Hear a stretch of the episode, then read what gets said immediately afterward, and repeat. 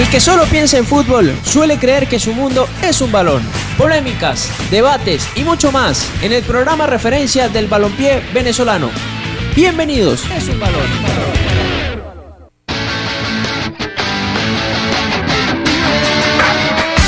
Hola, hola, ¿qué tal? bienvenidos a una nueva edición. Hoy viernes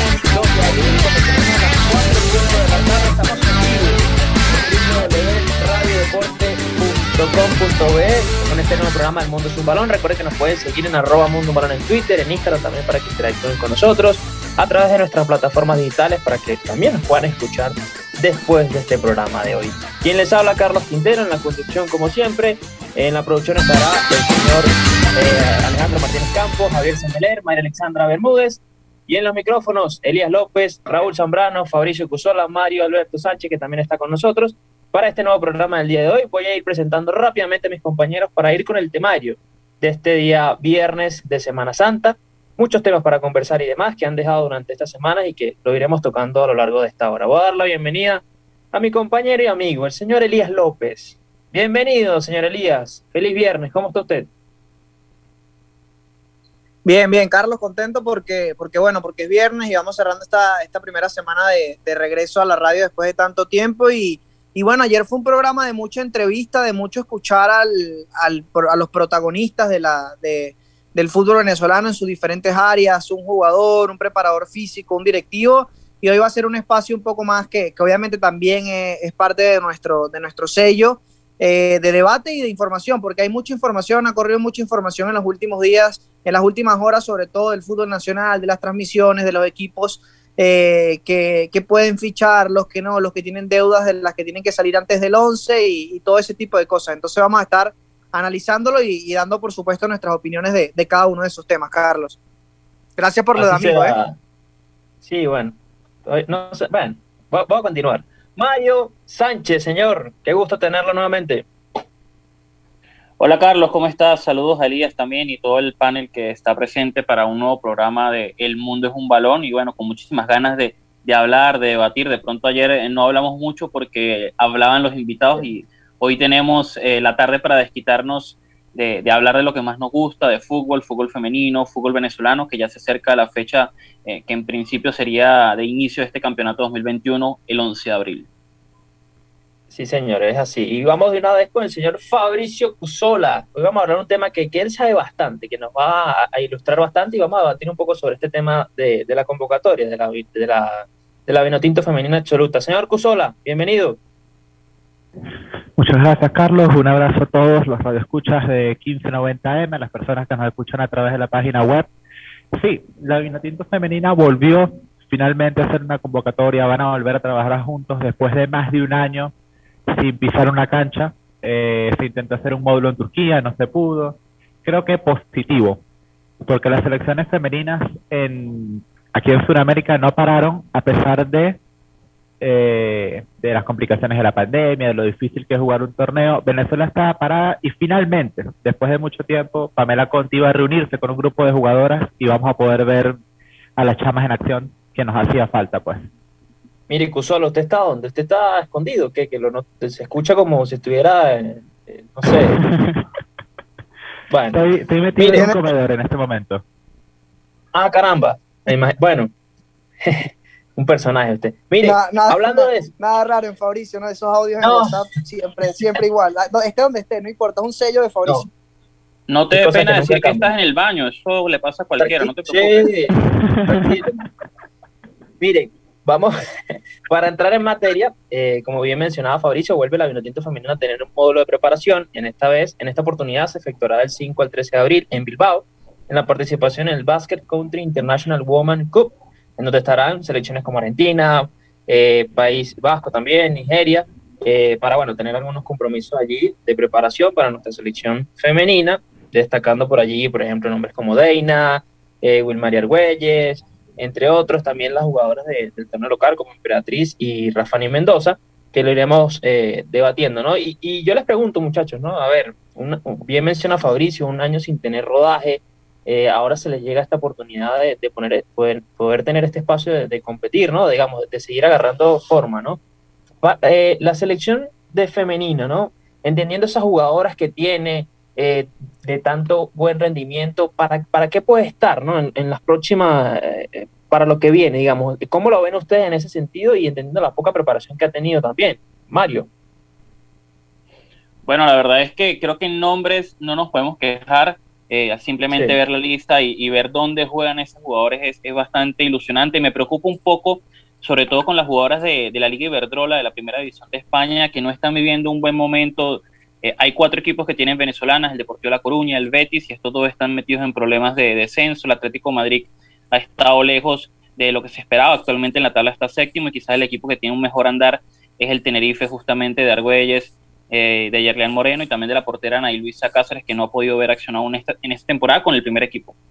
Entonces me preocupa un poco ese tema, también el tema de cómo estará Deina, porque vimos que después del incidente que tuvo en, las redes sociales y ese sumo de críticas eh, por la foto con su amiga, con su pareja, a partir de ahí ha tenido un rendimiento bastante bajo. En los últimos siete partidos, solo un gol, un penalti fallado en la Champions League contra el Chelsea, que terminó siendo eh, importante para la eliminación del Atlético de Madrid, y también una expulsión contra Real Madrid en un partido importante eh, de liga también. Entonces me preocupa mucho ese tema de Deina, hay que ver eh, qué tanto le ha afectado eso mentalmente para que podamos ver toda, toda su calidad, porque la calidad de Deina jamás puede entrar en duda. Y muy tonta, Mario, esa expulsión, ¿no? Muy inocente Deina en esa jugada. Y, y, hablando de eso, por ejemplo, eh, aquí también nos acota la producción que Gabriela García, jugadora del Deportivo La Coruña, no podrá asistir por una lesión muscular. Eh, la sustituta es Kareilin Catdevila del Villarreal. Hay muchas jugadoras de España, ¿no? Acá, y creo que eso va a ser más sencillo la, el tema de que puedan llegar, el tema cansancio y demás. O sea, va a ser mucho más rápido esa adaptación que puedan tener eh, y, y, capaz no, no tantos vuelos, ¿no? Como por ejemplo si tenían que venir a Venezuela, por ejemplo. Sí, claro, porque ya están, porque ya están en Europa, ¿no? La mayoría, y creo que, hoy la selección tiene como, como esa realidad, ¿no? De que, de que el grueso de sus jugadoras, pues, pues están allá, están muchas en España y, bueno, el resto también en, Europa, en Centroamérica, también en, eh, en, Estados Unidos, perdón, y algunas de Venezuela que obviamente son las que la logística les va a costar un poco más, pero yo coincido allí con Fabri con lo que decía en su introducción que yo creo que es muy positivo, ¿no? Que la selección trabaje porque muchas veces no, nos olvidamos de, de, la selección femenina y, a ver, solo la vemos cuando, cuando viene una cita, cuando viene el suramericano, cuando viene algún mundial, pero no vemos toda esa preparación que necesita, ¿no? Y realmente más allá de lo positivo de que se esté preparando, a mí me sigue preocupando que este apenas en abril vaya a ser la primera vez que se vean las caras todas las jugadoras de la selección. Claro. Y, y Fabri, usted que por ejemplo pudo ver el TIF y, demás y ya estaba más pendiente de lo que es la cobertura del femenino, porque todo el mundo habla y, se enfoca en Deina, en, Lourdes Moreno, entre otros, pero, pero nadie se, digamos, no conocen tanto a Emperatriz, a Rafani, no sé, otro nombre que por allá a usted le llama la atención y que habría que ponerle el ojo de cara a lo que, a lo que viene para la selección. Mira, Carlos, por aquí aparece Raúl, él también complementará mis ideas ahorita pero creo ah, que podemos coincidir, a pesar de las limitaciones del TIF, este, súper merecido la convocatoria para Rafani Mendoza y para Emperatriz García. De verdad que son dos jugadoras que lo entienden todo. Rafani eh, vuelve a una convocatoria en un nivel de selección nacional. Ella había sido nada más a nivel de categorías juveniles, mundialista inclusive. Vale la pena resaltarlo porque capaz al no estar jugando afuera la gente puede pensar, bueno, eh, no, no, no tiene tanto, tanto respaldo, tanto nivel como las otras, pero fue mundialista en su tiempo, muy, muy buena defensora, lo demostró en el TIF.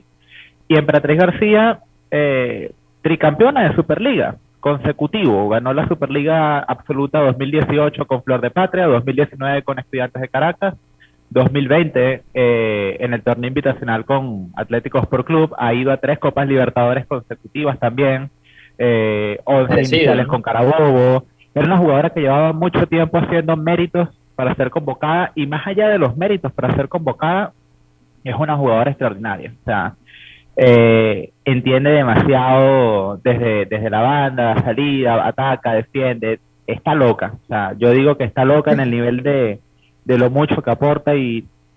En el buen sentido, ¿no? que es, porque uno dice en el buen sentido, claro, uno dice que capaz los laterales no influyen tanto en el juego, pero Emperatriz es una jugadora que desde la banda marca diferencia a nivel bárbaro. Muy bien. Este, Aprovecho rapidito también. Ajá. no, dele, dele. Rápido, hago la mención por aquí, la pone también la, producción de nuestro guion, el regreso de Mariana Stegmayer, que tenía años sin ser convocada a, a la Vinotinto también en cualquiera de los módulos, llevaba tiempo eh, rindiendo a nivel del fútbol universitario y ahora en esta situación de muchos delanteros regresa Stegmayer a una convocatoria de la Vinotinto, ya Pamela Conti la había tenido en cuenta en ese módulo suspendido por la pandemia en el 2020 y creo que llena mucho de ilusión, porque eh, después de una lesión de tobillo en la que había como que esa irregularidad, llegará, no llegará, está Speckmayer al máximo nivel y ilusiona mucho esta, esta junta con Deina Castellanos, ya jugaron juntos en la sub-20, juntas en la sub-20 y les fue muy muy bien. Mire, vamos a aprovechar para mandar un saludo a Joao Sepúlveda, que nos escucha desde San Cristóbal, conectado a través de www.radiodeporte.com.be. Saludos para Joao allí y también para todos los que se conectan con nosotros a través de la página y los que nos, nos siguen también en arroba mundo un balón en Twitter y en Instagram por allí. Ya se conectó Raulito. Raulito, bienvenido. Buenas tardes muchachos y a todos nuestros oyentes. Otro día más de, buen debate futbolero acá en el mundo es un balón. Hoy hablando nuevamente también del fútbol femenino. Ayer ligado a clubes, ahora hoy ligado a las elecciones.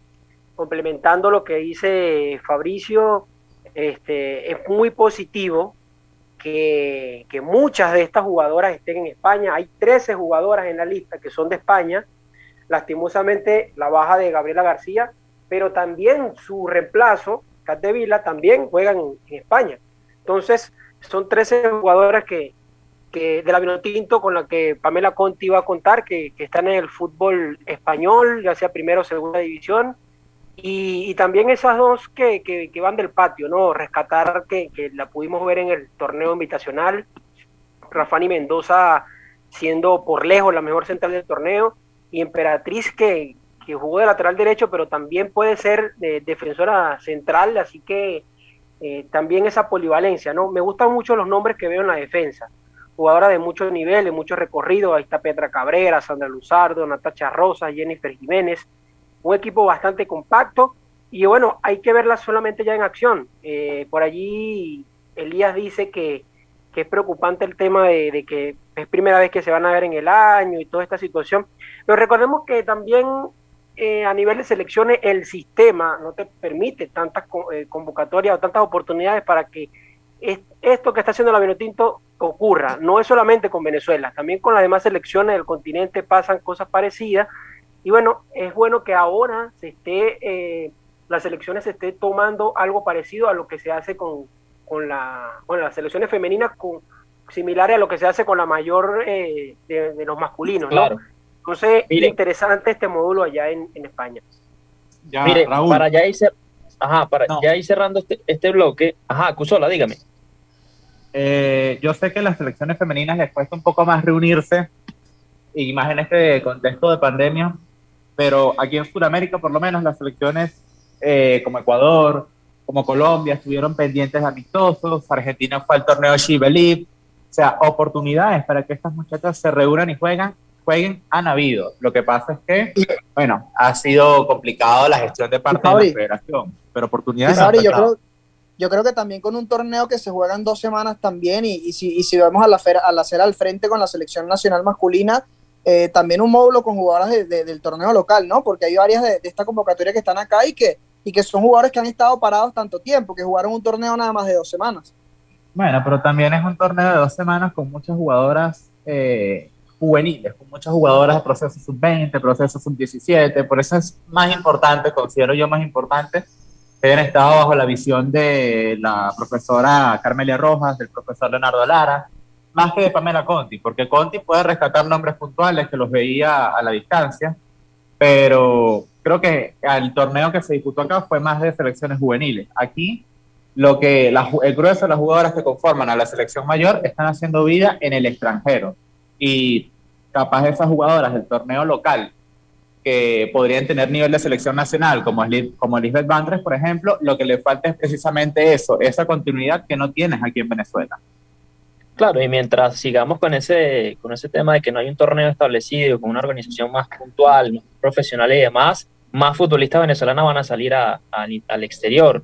Eh, eso es positivo en cierta forma, pero como bien dice Fabri, hay jugadores aquí que, que de alguna manera no tienen ese poder de, de más rodaje, ¿no? Que pudiera ayudarles.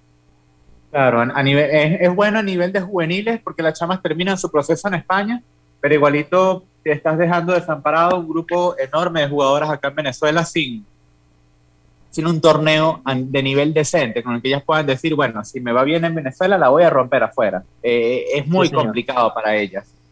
De la convocatoria... vamos No, ya, eh, me, me, emocioné, disculpa. De la convocatoria te, rescato un... en el agua, en el agua, Fabricio. Hay un duelo que me parece muy interesante. Bueno, voy a hacer dos acotaciones. El primero, la convocatoria... Ajá la, convocatoria de Sonia Neil y la de Michael Astudillo, compartiendo llamado. Creo que va a ser interesante ver si esas dos juegan juntas y eh, está Sonia por delante de, de Mike, si Mike por su parte que ha retomado su nivel en la segunda división de España puede imponerse por encima de, la nacionalizada canadiense. Es interesante por eso, porque te ayuda a medir quizás ciertas dudas que tú tienes a la hora de armar un, un once de la Vinotinto. Mike salió para España después de precisamente quedar desamparada en el torneo venezolano. Fabri, rapidito, rapidito te pongo esta, esta, pregunta. Entendiendo ese debate que estás poniendo, porque sabemos que Lourdes Moreno es titular. ¿Cómo juega? quedan 30 segundos. 4-3-3, mójate, 4-3-3 o 4-2-3-1. 4-3-3, casi que sin pensarlo. Y ojo porque no está Daniel Rodríguez, por ejemplo, es otra figura la que vale la pena. A Kika, para terminar, jugaría la Kika y las interiores, ¿quiénes serían? Yo, viendo esa convocatoria así, creo que estaría bueno juntar a Sonia y a Michael y la Kika, aunque Jorliane también te puede ser un revulsivo más, más interesante. Un detallito. Muy bien. Rápido para no dejarme escapar. Dígalo. Juan Cifontes comentó en su Twitter que las jugadoras están en la convocatoria en, el, en la posición en la que Pamela Conti espera usarlas. Gabriela García, que siempre ha sido nueve con la selección nacional, estaba alineada como mediocampista. Michelle Romero, que es probablemente una jugadora muy polifuncional de, medio, de, defensora de mediocampista, está alineada como delantero, probablemente como extremo. Va a ser interesante ver esa disposición de las posiciones que tiene Pamela Conti, porque digamos que se sale de lo que estamos acostumbrados a ver. Muy bien. Gracias, Fabricio. Excelente allí. Los que nos quieran comentar sobre esto, la Vinotito Femenino, ¿cómo lo ven? ¿Qué les parece este módulo de preparación y esos nombres? ¿Cuál le llama la atención? ¿Cuál faltó? Porque también pudieron haber faltado algunos futuristas por allí. Saludos a Drubal Gámez, que nos escucha desde, Carigua, Portuguesa. Saludos para él, que está conectado a través de www.radiodeporte.com.be. Vamos a nuestra primera pausa y ya venimos con mucho más acá en El Mundo es un. Estás escuchando Radio Deporte 1590 AM, emisora oficial del fútbol venezolano. Mr. Commission, he mentioned about my uh, running record. Everybody know about Nobody knows about the errors I make in my 10 years, 10 years in baseball. Before I start my uh, short pitch, and I guarantee it's going to be the shortest you ever heard in one of the um, Hall of Fame ceremony. Este era el discurso que dio Luis Aparicio cuando entró al Salón de la Fama. Muchos recuerdos. Y fue el mayor multimedia group presenta Aparicio, la dinastía. Un libro con 716 páginas y más de 250 fotografías inéditas que presentan la historia definitiva de la familia más importante en el deporte venezolano. Sí, señor, la familia Aparicio, la dinastía Aparicio. Ya la tienen ustedes disponible en Amazon. Entre en Amazon, que están las versiones digital o impresa Entre en Amazon, consulta y resuelve. Por eso te ama la nación entera. Que imagen de la fama. El béisbol en tiempos de Alfonso Carrasquel. Ahora podemos revivir la historia del máximo ídolo del béisbol venezolano, narrada y comentada por él mismo con 150 anécdotas acompañadas con más de 80 fotografías inéditas y escrita por Adrúbal Fuenmayor Pérez. Es una presentación de Fuenmayor Multimedia Group, el béisbol en tiempos de Alfonso Carrasquel. Ya está disponible para los amantes del béisbol en versión digital o impresa en Amazon. Entra en Amazon, consulta y resuelve. ¿Qué le pasa a la muchacha cuando ven a Carrasquel? ¿Qué será? ¿Qué será? Y aunque le salga una plancha, se vuelven locas por él. Sin discusión, Tablero Deportivo es el acontecer diario del deporte mundial, en vivo y directo, conectados a la producción de Radio Nacional de España. Tablero Deportivo, sábado y domingo, por Radio Deporte 1590 AM. Solo Deporte. Vuelve a rodar el balón. Ya estamos de vuelta con mucho más de tu programa de todas las tardes. El mundo es un balón. Por Radio Deporte 1590 AM. Solo deportes. Bien, estamos de vuelta acá en Radio Deporte 1590 AM con mucho más del Mundo es un Balón. Arroba Mundo Balón en Twitter y en Instagram también por allí. Para nuestro segundo bloque, hoy Viernes Santo, viernes de Semana Santa, hablando de nuestro fútbol nacional. Ya hablamos del, de la Vinotinto femenina. El señor Fabricio que solo está, está multado, pues se pasó. Esos detallitos son muy largos, pero bueno, está bien, Fabricio. Igual anotado. dele, dele, dele chance ahorita. Eh, ahorita, si quieres cerrar. Según el guion estaba bien, oíste. Según el guion iba a buen tiempo. mire, la, mire, la producción le tiene una multa por allí, pero bueno, tranquilo. Vamos a continuar con los temas del día de hoy y nos toca hablar de la Liga Fútbol Y es que la Liga Fútbol según informaciones del pasado 30 de marzo del ministro del Deporte, Marvin Maldonado, y que después corroboró también la Liga Fútbol arrancaría este próximo 11 lo que es el torneo, con pruebas PCR, sin público, las sedes están por definir, también las transmisiones de televisión, que aparentemente son a 16 países, ya nos contará por allí más nuestro compañero Elías, que, que por ahí tiene alguna, alguna información sobre eso. Pero hay muchas dudas con respecto a varios equipos. Por ejemplo, si usted nos sigue en arroba Mundo un Balón, acabamos de colocar hace unas, no sé, 30 minutos más o menos, la información de que Monagas Sport Club ya se levantó, ya se le levantó la sanción que tenía en la Cámara de Resolución de Disputa y ya puede fichar a sus futbolistas, a los que ya había anunciado como nuevos, nuevas incorporaciones para esta temporada 2021. Táchira todavía está en ese proceso, pudiera estar eh, levantada su sanción a partir del lunes. Estamos en ese proceso, cuando lo, cuando lo tengamos esa información la vamos a publicar. Y otro caso puntual es el de Trujillanos, que también está sancionado y no podrá fichar en este mercado a menos que termine de, eh, de cancelar esas deudas que son por una muy buena suma y ahorita solamente tienen inscritos ocho jugadores para lo que será el arranque del torneo. Atención a eso. Así que vamos a estar muy toda esa información y eso nos crea este debate. Estamos listos para el arranque del torneo, muchachos. Arranco con Mario. Bueno, la verdad es que parece que para algunos equipos sí y para otros equipos no. Incluso ayer cuando estuvimos al gerente del Lala, eh, por más que no lo dijo, la impresión que me daba es que estaban eh, rogando o esperando de que el arranque fuese un poco más tardío porque parece que aún hay, un, hay asuntos pendientes, igual que el caso de Trujillanos. Carabobo todavía está esperando algunos jugadores extranjeros, porque aún en los que hemos visto como anuncios no han sido puros jugadores nacionales. Y uno de los jugadores extranjeros que estaría llegando a Carabobo Fútbol Club es un viejo conocido del fútbol venezolano, como lo es César Daniel Gómez, apodado El Pampa, que tuvo ya un pasado con el Zulia, ya hubo un acuerdo verbal entre la directiva del Carabobo y este jugador. Están esperando eh, cuándo podría ser el tema del boleto aéreo, del viaje para poder incorporarse, pero lo más probable es que cuando viaje ya haya iniciado el torneo si es que finalmente inicia el 11 de abril. Entonces eso eh, obviamente disgusta un poquito a, la directiva del Carabobo y entiendo que hay varios equipos que preferirían que no se inicie el 11 de abril, sino una fecha un poco más tardía para terminar de atar los, los detalles faltantes. Y obviamente esos equipos eh, serían los que aún tienen esos temas pendientes, Trujillanos, Lala, Zulia, que tampoco ha hecho aún anuncios oficiales y, y en cambio podemos ver otros equipos como Caracas, como Táchira, como La Guaira, que hace rato ya cerraron su, su mercado de fichaje, ya deberían estar completamente listos para encarar un nuevo torneo. a mí lo que me preocupa, muchachos, es que, hablamos, de que hay un tema, obviamente que esos equipos que dice Mario que no están listos, que todos sabemos que no están listos y por lo menos Trujillanos para salvarse eh, haría todo lo posible porque el inicio fuese más tarde, pero yo creo que más allá de esa, porque a ver, los equipos que hoy al día de hoy, cuatro meses del año, no están preparados para arrancar un torneo es por irresponsabilidad de la directiva, temas económicos, problemas económicos, etcétera.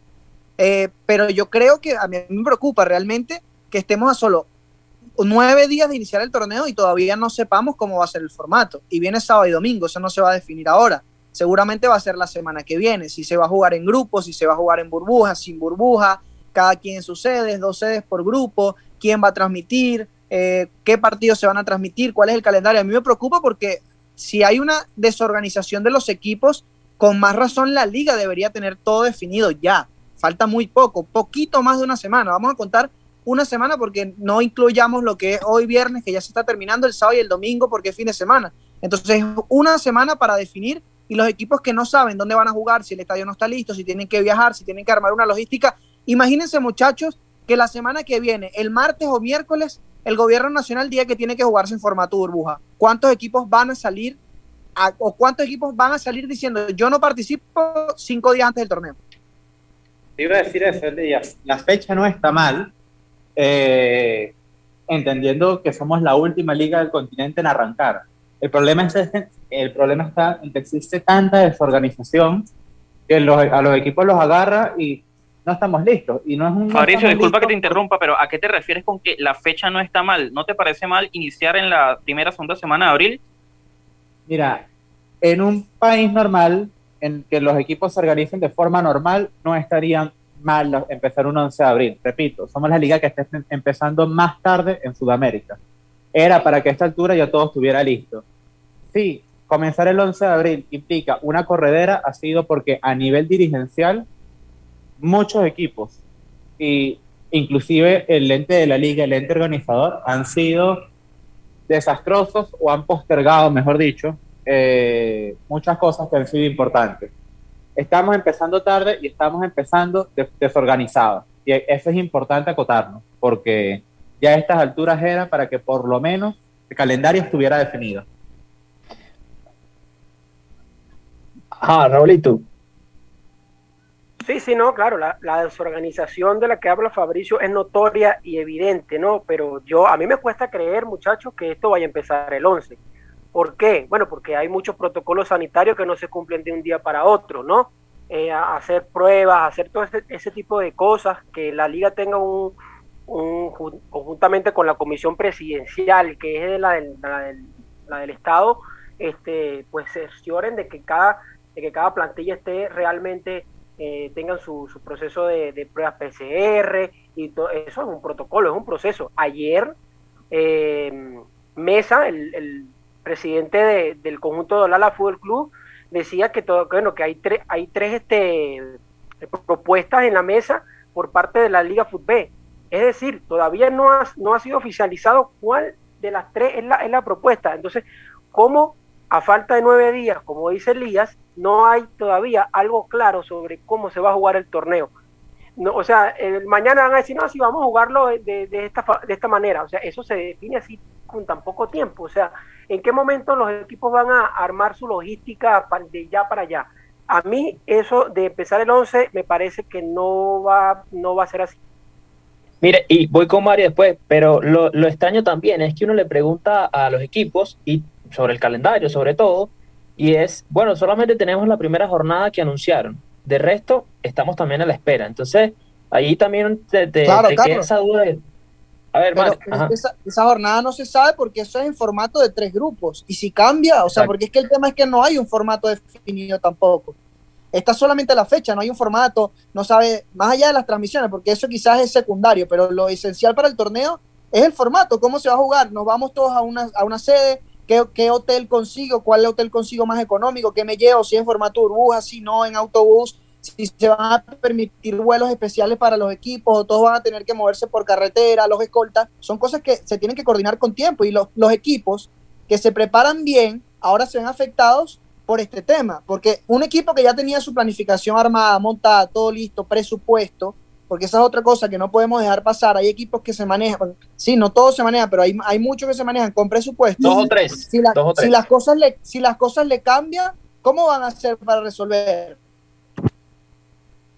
Y otra cosa es que, a ver, como ya mencionamos, hay equipos que muy probablemente no van a estar listos para el día 11 y podría darse el tema de que se empiecen a jugar partidos ese domingo 11 y se tenga desde el principio que aplazar los partidos de estos equipos que aún no estén listos. Por ejemplo, el caso de Trujillanos, que es quizás el que más nos preocupa de todos. Entonces, eso eh, podría desencadenar en, muchos problemas, porque el equipo que juegue contra Trujillanos ya tenía presupuestado jugar para el 11 y se le aplaza el partido, se le acumula para otro momento, y eso obviamente eh, denota desorganización grave eh, al momento de armar este calendario, este formato que como bien dice Elías, aún no tenemos claridad y creo que ni siquiera los directivos la tienen de cómo se va a efectuar.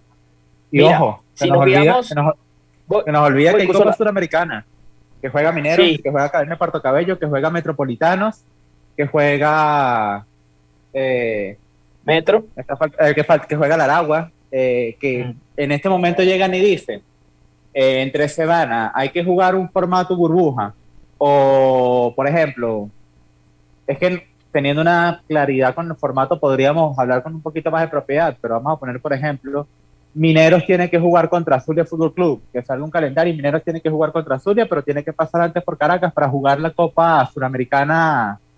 Bueno, pero eso ya eh, pasó el año pasado, tampoco fue tan complicado. No, pero igualito es algo que complica y transtoca la planificación tanto deportiva como eh, el trabajo en las oficinas de esos equipos. Mire, por ejemplo, lo que decía Mario, si nos guiamos por el calendario que sacaron en aquel momento, hace, hace, no recuerdo, un mes exactamente, que sacaron el calendario, a Trujillanos le tocaría jugar contra estudiantes de Mérida. Trujillanos al día de hoy solamente tiene ocho jugadores inscritos para poder disputar el torneo. Pierde la categoría. O sea, no juega, no, porque si tú arrancas el torneo y no tienes jugadores inscritos, ¿cómo arrancas el torneo? Porque no es que las no, no es por un tema de deuda, es por un tema de inscripciones, no pueden inscribir jugadores. Claro, y esta semana van a haber muchos equipos inscribiendo jugadores, el, o sea, va a estar colapsado lo que es la inscripción de futbolistas y demás, porque muchos dejaron para última hora la inscripción de sus futbolistas, caso Trujillanos, que además tiene que resolver el tema de las deudas, y eso también es, a ver, yo sinceramente no, no sé si de verdad vamos a arrancar en esta fecha y ayer que conversamos con el del Ala nos queda muchas más dudas de que si se va a dar o no, sobre todo con estos equipos puntualmente. Bueno, eh, Carlito, yo creo que esas dudas, o parte de esas, vamos a solventarla en el próximo bloque, ¿no? Vamos a tener una idea un pelín más clara sobre eso, sobre, sobre la, la invitada que vamos a tener el próximo bloque. Pero de resto sí me preocupa, incluso Deportivo Táchira habrá solventado Táchira el tema que tenía en la Cámara de Resolución de Disputa. Bueno, hay que estar muy pendiente de lo que pasa con Deportivo Táchira. Ya Monagas resolvió. Falta el Táchira ahora. Eso de Táchira podría resolverse el lunes. no, yo no eh, creo. Nada, equipos como Táchira no, no, no, no creo que lleguen al torneo sin poder inscribir jugadores. a ese nivel no creo. No, no, yo tampoco, yo tampoco. Se han demorado, pero es algo que, como dice Carlos, probablemente el lunes al principio de la semana ya se va a estar resolviendo. Y lo más preocupante es, eh, a mí lo que más me preocupa es Trujillanos, Lala y de pronto por ahí Zulia, que, que han sido, digamos, los equipos más tardíos en sus movimientos y dejando la tarea para la última hora. Sí, y hay algo que también, el tema de, lo, de, lo, de las PCR, esa parte de bioseguridad, yo creo que también de alguna manera ya aprendimos del torneo pasado, en cierta forma, en cuanto a los procesos y demás, creo, quiero pensar y voy a, voy a meter la mano en el Yo creo que no aprendimos más los equipos, pero, porque eh, de hecho hoy o ayer, hoy creo que Atlético Venezuela lo estaba haciendo, eh, hace días también lo hizo Yaracuyano, digamos que cada equipo ya tiene como algunos, la mayoría de los equipos tienen como su proceso curado en cuanto a ese tipo de cosas, entonces esa parte no me preocupa tanto. Lo que me preocupa es el tema del formato y, que no dan información precisa de cuándo se va a arrancar y el cómo y el cuándo y todo eso que es tan importante. Pero fíjate, Carlos, que el tema de Atlético, y aquí, aquí yo voy, eh, voy no, no estoy de acuerdo con lo que dice, porque fíjate que el tema de Atlético es que no hacen pruebas PCR, o sea, obviamente que es por prevención, pero no las hacen, yo creo, en el momento correcto. Atlético Venezuela, algunos miembros del equipo, bien sea el cuerpo técnico, no tengo detallada esa información, si es el cuerpo técnico jugadores, algunos comenzaron a sentir síntomas y por eso es que por precaución hacen pruebas pero no es que las tenían programadas, es que al ver que habían jugadores o miembros del cuerpo técnico con síntomas, decidieron hacer pruebas PCR y obviamente tienen que parar los entrenamientos. Incluso tenían un amistoso pautado para mañana o el domingo y lo van a tener que suspender porque no creo que los resultados lleguen ya para mañana o el domingo. Entonces yo no sé realmente si es que los equipos lo han hecho por voluntad propia de decir vamos a hacerlo por control o es porque ha habido cosas que les dicen, mira, vamos a tener que hacerlo porque podemos causar una, una tragedia. Bueno, pero está bien que lo hicieran, ¿no? No está mal que lo hicieran igualmente. Sí, pero, pero durante toda la pretemporada me parece que hubiese sido más lógico, y no solamente Atlético, sino del resto, hacerlo con cierta fecha. No sé, no, bueno, mira, sí, porque imagínate en el equipo si algunos Pero usted tiene la fecha de todos los equipos. ¿Cómo? Pero usted tiene la fecha en la que se hicieron las pruebas todos los equipos, porque así es muy difícil. Pero es que no todos los equipos han hecho pruebas PCR, Carlos. Eh, pero eso es lo que no sabemos. Sabemos lo que publican, no sabemos lo que no lo hacen o las que hacen las pruebas rápidas. También es eso. Bueno, pero conociendo cómo es este fútbol, cada vez que se hacen pruebas las mandarían a publicar para decir que. Eh, para dar esa imagen de responsabilidad. Yo también pienso, pienso igual. Apenas se hacen la prueba fotico para redes, para. No, no, pero es que no todos los encima. Los que han jugado competiciones internacionales y algunos que otros que han tenido episodios así, y algunos que obviamente lo habrán hecho por control. Pero las pruebas PDR, Carlos, tú bien sabes, creo que mejor que todos acá, que esas pruebas no son 100% confiables. Por eso, por eso le digo, o sea, no sabemos si Atlético se hizo unas pruebas PCR primero y después pasan a la PCR por, por descartar por eso, porque también a los que nos escuchan en este momento, la PDR es una prueba rápida que a ciencia cierta, si Dios no lo quiera, tienes el virus hoy, no te va a salir en la misma prueba de hoy. Por eso tiene, por eso es tan necesaria la PCR. Raulita, para cerrar. Carlitos, creo, creo que Sí, no, creo que vamos a, porque nos estamos enfrascando en un tema que, no, no, tiene final, ese tema del, del COVID, de las pruebas. Vamos a hablar de un tema, del, tema de televisivo, la gente quiere saber ese tema, quiere, quiere eh, conocer más detalles sobre el tema de, de, convenciones o, lo que se especula de cómo sería. Y bueno, creo que Elías es el primero que debe asumir el, debate. Sí, Elías, rapidito, nos queda un minuto para que hable de la televisión. Mira, lo que entiendo es que la señal internacional fue comprada por, por Gol TV. El colega Juan, Juan Carlos Rutilo publicaba que el contrato había sido por un millón de dólares. No sé cómo se va a repartir ese dinero, la verdad. Dudo mucho que se reparta entre, entre los equipos. Ya quizás podemos aclararlo más adelante porque un millón de dólares entre 21 equipos daría una suma de 50 mil, menos de 50 mil dólares por equipo, que bueno, quizás en el fútbol eh, no es tanto, aunque los, a los equipos quizás que tienen problemas económicos puedan ayudarlos y transmitirían o replicarían la señal tres canales de acá, que sería Directive Sports, eh, sería TVs y sería Meridiano, y la señal la estaría levantando TVs directamente. Es decir, señal, la señal la levanta TVs, la imagen, y lo que hace TVs es enviarle esa imagen a Meridiano, a DirecTV y eh, directamente ellos lo que hacen es, es, colocar la señal, no más nada. Los, los canales solamente, aparte de TVs, van a poner solamente la pantalla. Muy bien, esa sería la información por ahora con respecto a las transmisiones de televisión. Muy bien, bueno, vámonos a nuestra segunda pausa y última pausa. Ya venimos con mucho más. Tenemos una invitada especial para hablar un poquito más a detalle sobre lo que es el arranque del torneo y demás, y también los proyectos de este equipo. Así que vamos a una pausa y venimos con mucho más del mundo es un balón. Estás escuchando Radio Deporte 1590 AM, emisora oficial del fútbol venezolano.